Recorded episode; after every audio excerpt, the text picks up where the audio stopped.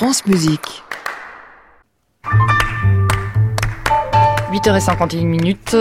On vous accueille avec grand plaisir. Julie Depardieu, bonjour. Bonjour Saskia, chers auditeurs.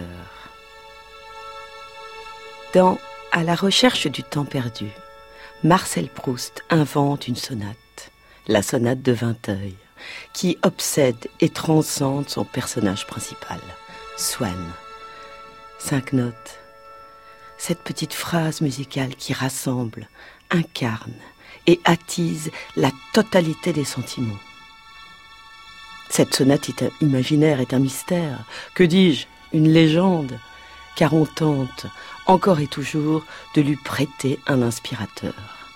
Mais alors, qui a inspiré Proust? Saint-Saëns? César? Franck?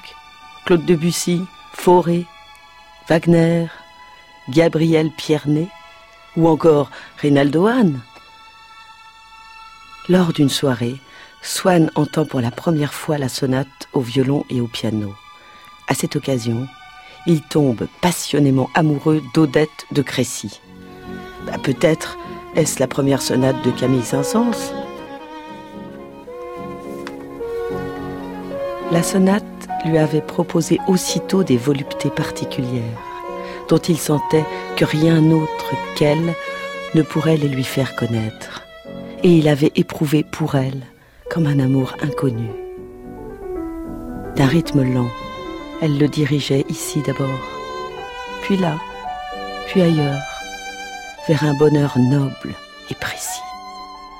Brusquement, elle changeait de direction et d'un mouvement nouveau, plus rapide, menu, mélancolique, incessant et doux.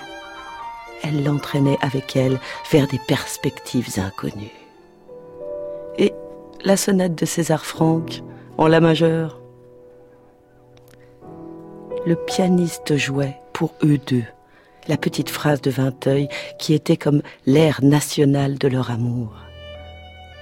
Elle apparaissait dansante, pastorale, intercalée, épisodique, appartenant à un autre monde, distribuant ça et là les dons de sa grâce, avec le même ineffable sourire.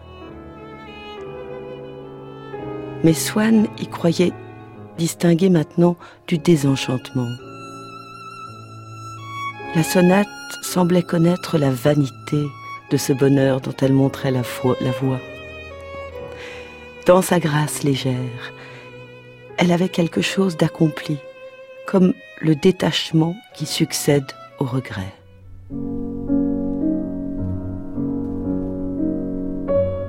La sonate de Vinteuil, c'est peut-être aussi la balade de forêt, opus 19.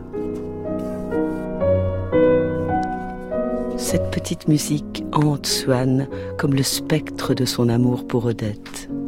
Lors d'un concert, il l'entend de nouveau.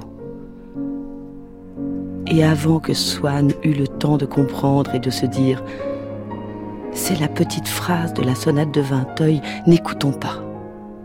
Tous ses souvenirs du temps où Odette était éprise de lui s'étaient réveillés. Et à tire d'aile, était remonté lui chanter éperdument sans pitié pour son infortune présente, les refrains oubliés du bonheur.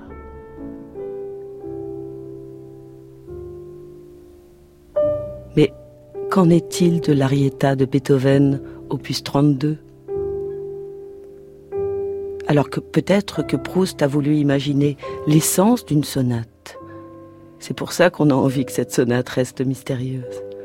D'ailleurs, cette sonate, c'est peut-être la vôtre, chers auditeurs, celle qui vous enchante, vous transporte jusqu'à la passion ou la mélancolie.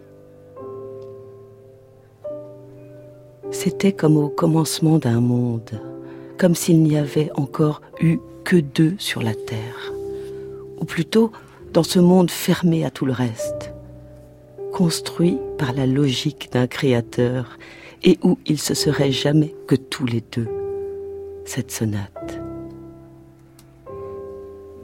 Merci beaucoup, Julie Depardieu. Mais oui, qu'on nous laisse encore du mystère, qu'on Eh oui. choisisse chacun et chacune euh, quelle sonate euh, accrocher à cette fameuse sonate de Vinteuil qui fait euh, régulièrement débat d'ailleurs. Mmh. On réécoute cette chronique sur francemusique.fr. On vous retrouve bien évidemment en vidéo sur les réseaux sociaux et la semaine prochaine en chair et en os en studio.